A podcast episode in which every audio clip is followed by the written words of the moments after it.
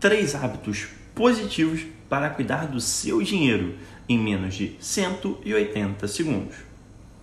No último vídeo, eu falei de três hábitos nocivos para se ter cuidado.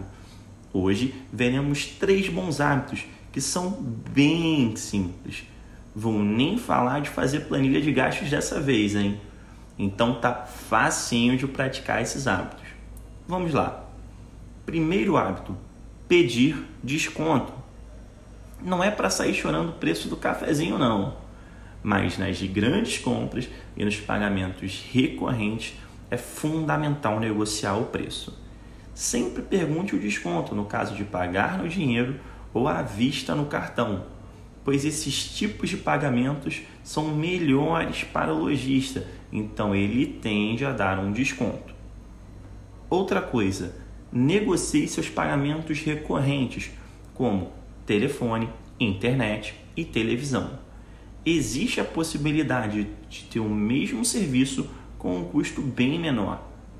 Uma boa dica é ameaçar que vai trocar de empresa. Suas chances de sucesso serão bem maiores.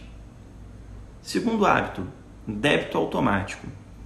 Incluir as contas no débito automático é ótimo para quem é esquecido, pois assim você evita o atraso e não terá que pagar multas ou juros por conta disso. Mas atenção, o fato das contas estarem em débito automático não te eximem de verificar os valores delas. Erros acontecem e uma empresa pode lançar um valor diferente do correto. Então, fique de olho, beleza? Terceiro hábito: poupar todo mês. Poupar é o primeiro passo para investir e, consequentemente, atingir uma melhor situação financeira.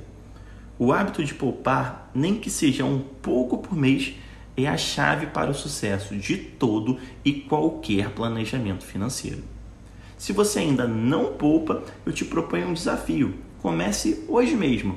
Pode ser com um real, pois mais importante que o valor que você guarda é a frequência com que você guarda. Me conta aqui nos comentários se você já pratica algum desses bons hábitos e caso não pratique, por qual deles pretende começar. Beleza? Espero ter sido útil para você. Um forte abraço.